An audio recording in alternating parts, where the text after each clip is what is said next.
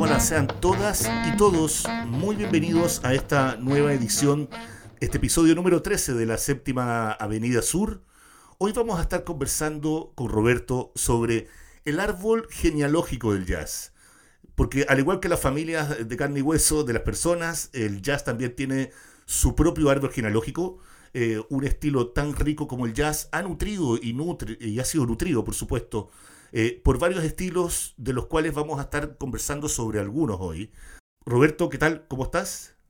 Hola, Sebastián. La música que seleccioné para este programa del árbol genealógico que ha influenciado el jazz es la música afrocubana y al guitarrista belga Django Reinhardt. Ambos tuvieron, tuvieron un impacto en el jazz. El jazz surgió de diversas influencias culturales y una de las más significativas ha sido la infusión de la música afrocubana. Esa fusión de ritmos, melodías y elementos culturales ha dado como resultado un subgénero distintivo dentro del jazz cuya vitalidad rítmica continúa cautivando al público de todo el mundo. La música afrocubana tiene profundas raíces en la compleja historia de Cuba, derivadas de la fusión de las tradiciones musicales africanas, españolas e indígenas. Los esclavos africanos trajeron sus ritmos, instrumentos de percusión y estilos vocales a la isla. Crearon una cultura musical vibrante y única. A fines del siglo XIX y principios del XX, la música cubana, en particular el son y la rumba, había comenzado a tomar forma. Paralelamente, a medida que el jazz estaba surgiendo en Estados Unidos, los músicos afrocubanos y su música comenzaron lentamente a influir en el jazz. Los ritmos sincopados, los polirritmos complejos y los elementos de percusión que se encuentran en la música afrocubana se integraron en las composiciones e improvisaciones del jazz, añadiendo nuevas dimensiones al sonido del género. Los músicos de jazz abrazaron con entusiasmo la clave, el montuno y el uso de congas, bongos y otros instrumentos de percusión. El jazz latino que nace en la década de los años 40 y 50 es un género que abrazó plenamente la fusión de la música afrocubana con el jazz. Pioneros como Mario Bauzá y Dizzy Gillespie colaboraron para crear composiciones innovadoras que fusionaron las melodías y el swing del jazz con los ritmos de la percusión afrocubana.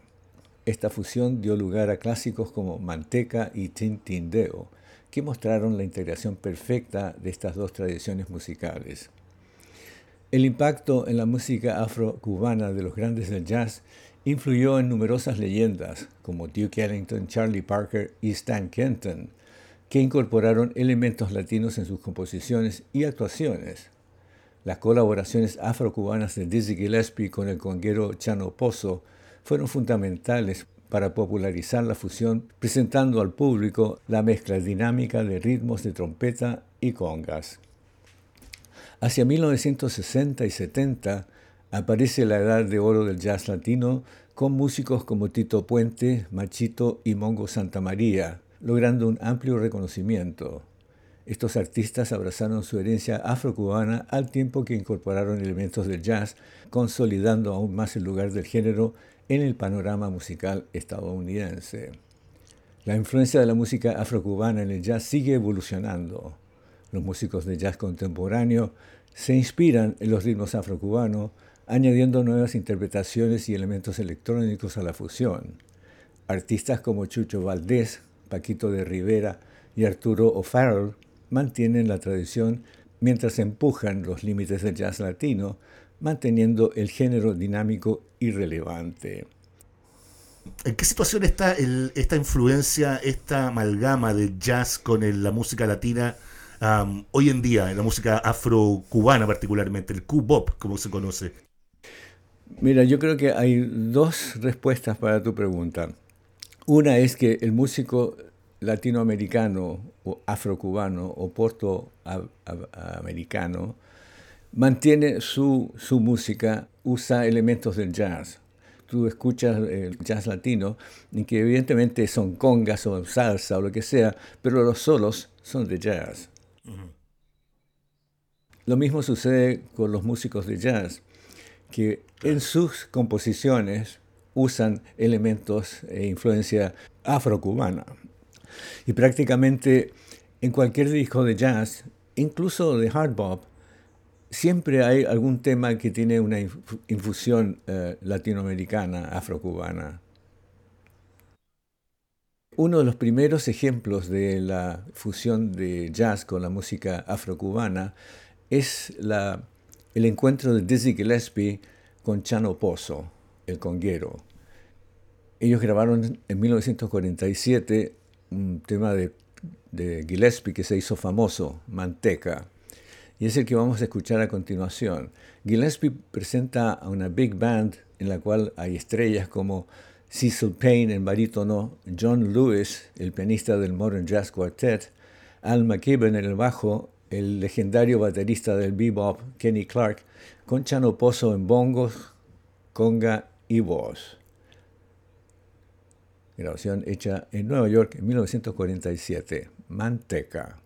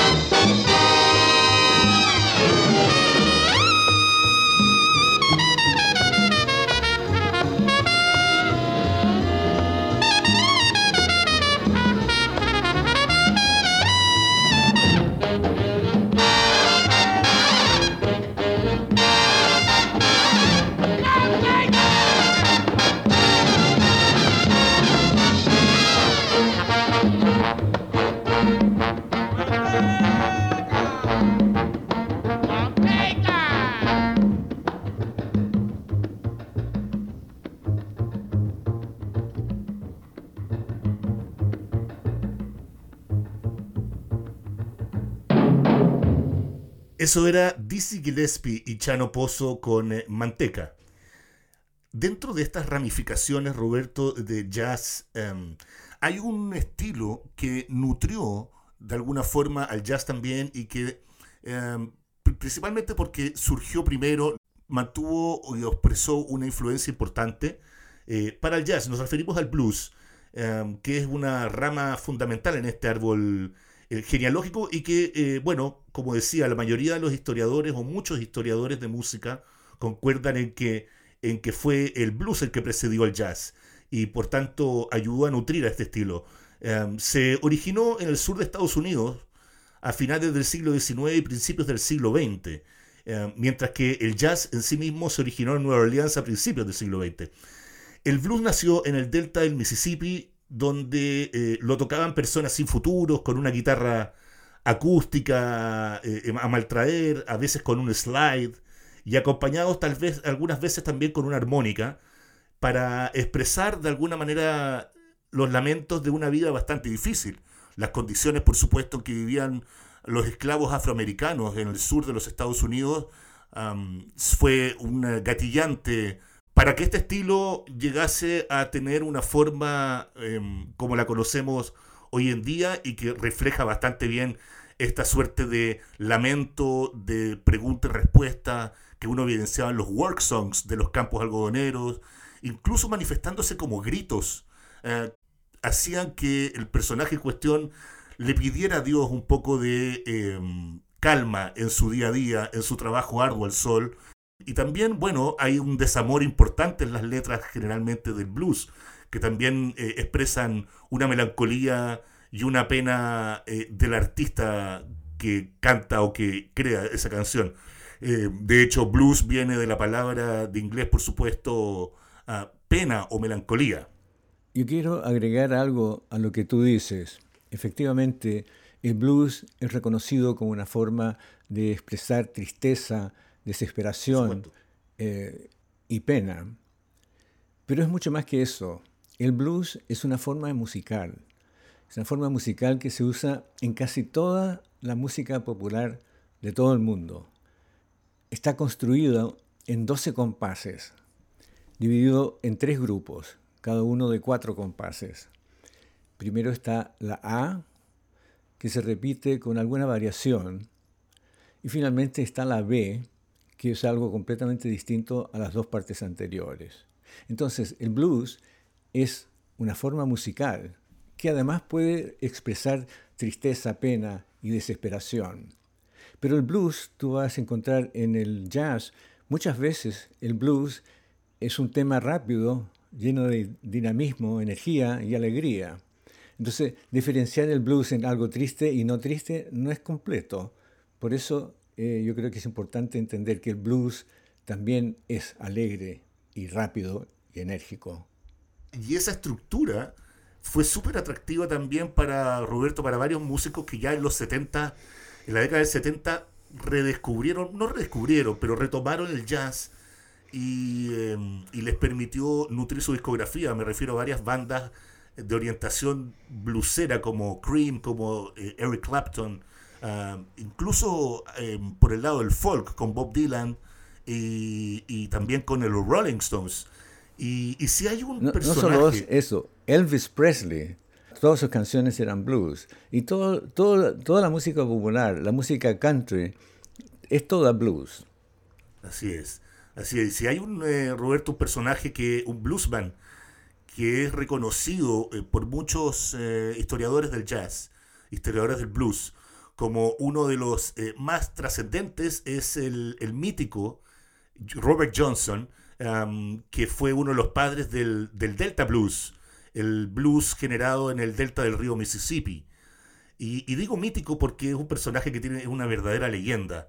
No solamente influenció de su forma de tocar la guitarra a muchos músicos posteriores, sino que también hay una vida un poco, unos mantos de tinieblas que nutre su vida. Él murió muy joven, después de haber escrito solamente, después de haber grabado solamente dos discos, 29 canciones en total, lo que le bastó para ser levantado eh, a un estatus de, leyenda. Y, como decía, influenciando muchos músicos que en los 70 abrazaron su música, su estilo y su influencia. Eh, hay más acerca de la leyenda de Robert Johnson. Se dice que en una ocasión, en una, en una esquina, en el campo, cerca donde él vivía, se encontró con el diablo y, le vendió su alma. Esa es la leyenda, le vendió su alma, lo cual le permitió a él crear unos blues extraordinarios. O sea que la cosa, y hasta el día de hoy hay mucha gente que cree eso. Sí, de hecho hay un documental en Netflix eh, que hay algunas cuñas, algunos entrevistados que eh, no logran entender cómo fue que un día para otro, de un año para otro, Robert Johnson pasó de ser un guitarrista mediocre a un guitarrista bastante avesado. Y claro, el, mito del, diablo al cual, con el cual se encontró y le pidió que lo convirtiera en el mejor bluesman, eh, sembró todo tipo de, mitologías y leyendas que acompañan a este músico. Y, escuchemos un poco precisamente a, a, Robert Johnson para saber de qué estamos hablando. Escuchemos una canción del año 37. Se llama Crossroad Blues.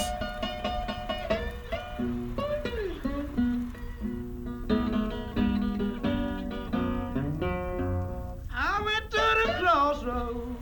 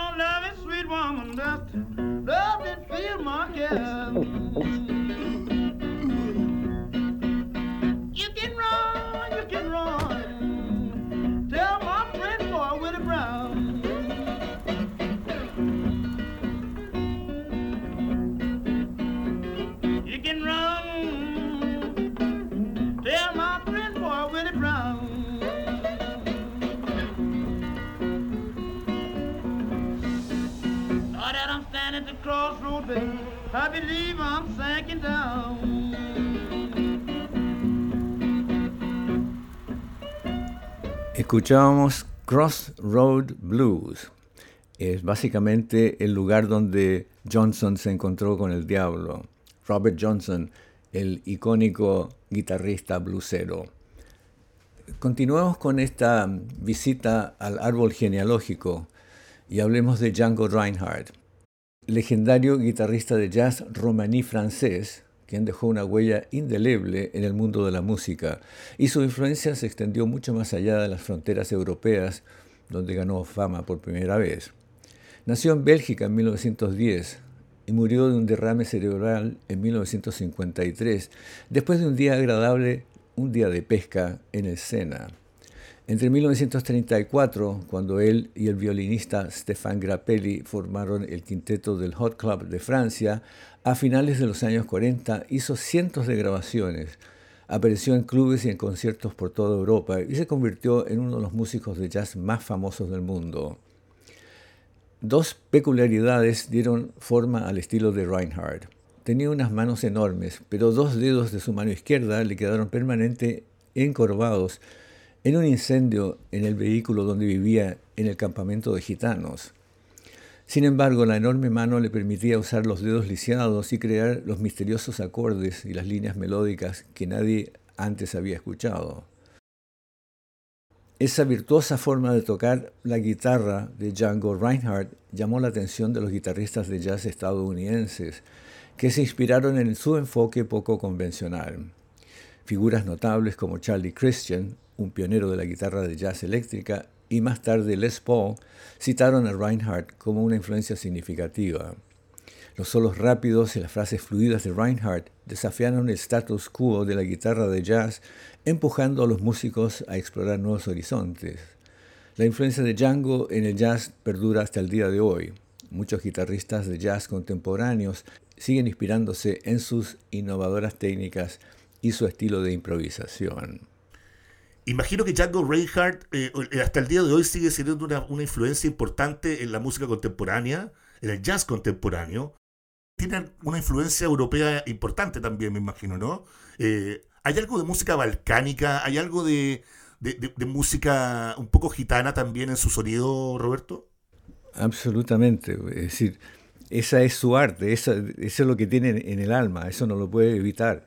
Eh, sin embargo, yo creo que eh, hay mucho de eso, como también otra música europea que, él escuchaba desde su niñez. Así que su estilo viene de muchas fuentes, pero básicamente es la fuente gitana la que él usa como para expresarse. Bueno, escuchemos al quinteto Hot Club de Francia en una grabación de 1940 en que está su, hermano Joseph Reinhardt también en guitarra, Francis Luca en bajo, Pierre Fouin en la batería, con Hubert Rostein en clarinete, Django en guitarra también. Y curiosamente, Grappelli no está en esta grabación. Es una grabación hecha en París y el tema es Nuage, nubes.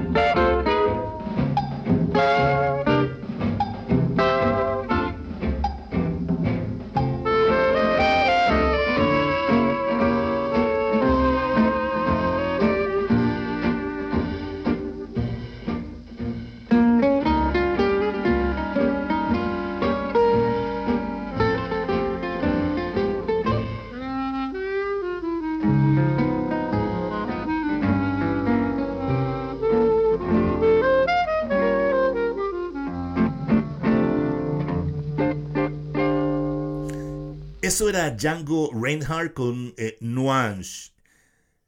Pasemos a otra, a otra rama importante del árbol genealógico. Esta vez hablamos del jazz rock o, del jazz rock progresivo, porque tiene estos tres elementos durante gran parte de su desarrollo.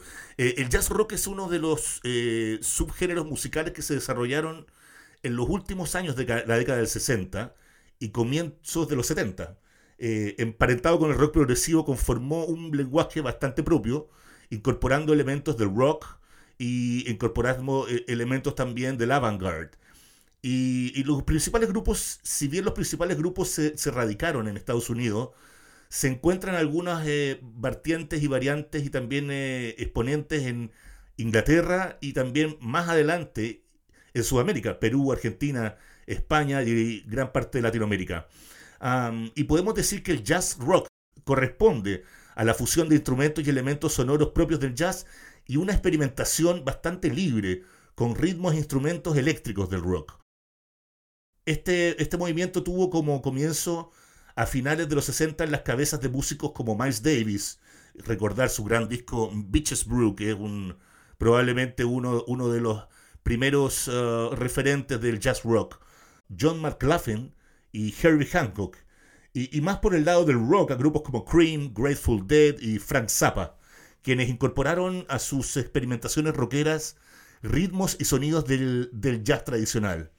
Y ya en los 70 el jazz rock tomó fuerza con muchos músicos de jazz que se pasaron definitivamente a este nuevo subestilo. Músicos como Joe Zawinul, Miles Davis, como decíamos antes, junto a Herbie Hancock, y, otras bandas como Weather Report, Return to Forever con Chick Corea, como comentábamos hace unos par de capítulos, y el Mahavishnu Orchestra, además de Jaco Pastorius, llevaron eh, lo eléctrico del rock a un nivel insospechado y eh, agarra o toma elementos funk, del groove eh, y de ritmos del, rock americano y europeo. Miles Davis estaba metido en todo. Y de hecho fue él, con su disco Bitches Brew, había grabado ya otros similares poco antes. Es el primero en que, el más famoso, en el que él comienza a usar instrumentos normalmente eh, vinculados al rock. La guitarra eléctrica, el piano eléctrico, el teclado, el bajo eléctrico. Y eso él lo hizo en Bitches Brew. La gracia que tiene este disco es que es, es una, tremenda obra grabada en varias ocasiones con diferentes músicos. Pero fue Miles el, que, el primero que empezó, que empezó a, trabajar en, en, el rock, en su jazz. Así es. Difícil haber entrado en la cabeza de Miles y saber para dónde iba a ir. Em, tentáculos en todas partes, sin duda.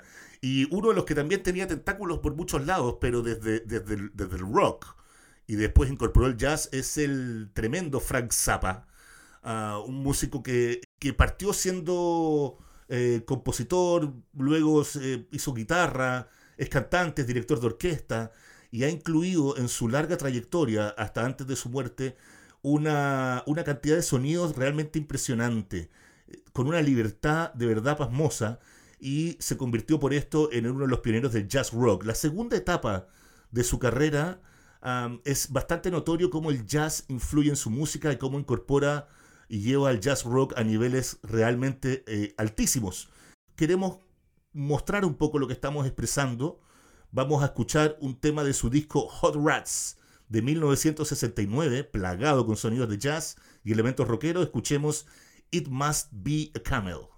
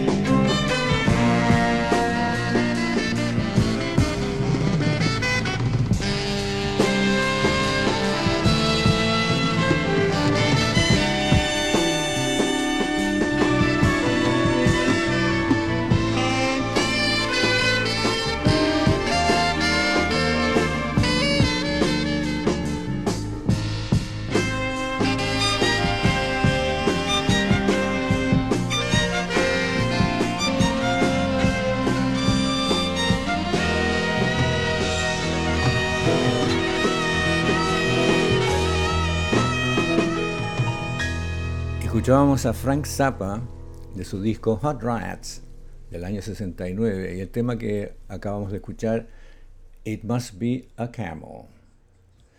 Bueno, aprovecho para despedirme. Muchas gracias por la atención y gracias a ti, Sebastián, por nuevamente invitarme. Roberto, gracias a ti. Gran programa el del día de hoy. Nos despedimos de ustedes. Nos vemos la próxima semana. Recuerden seguirnos en Instagram, la séptima guion bajo Avenida Sur, en nuestro Facebook, nuestro fanpage. También recuerden escucharnos en Amazon Music, Spotify, Google Podcast y Apple Podcast. Nos vemos la próxima semana. Chao, chao.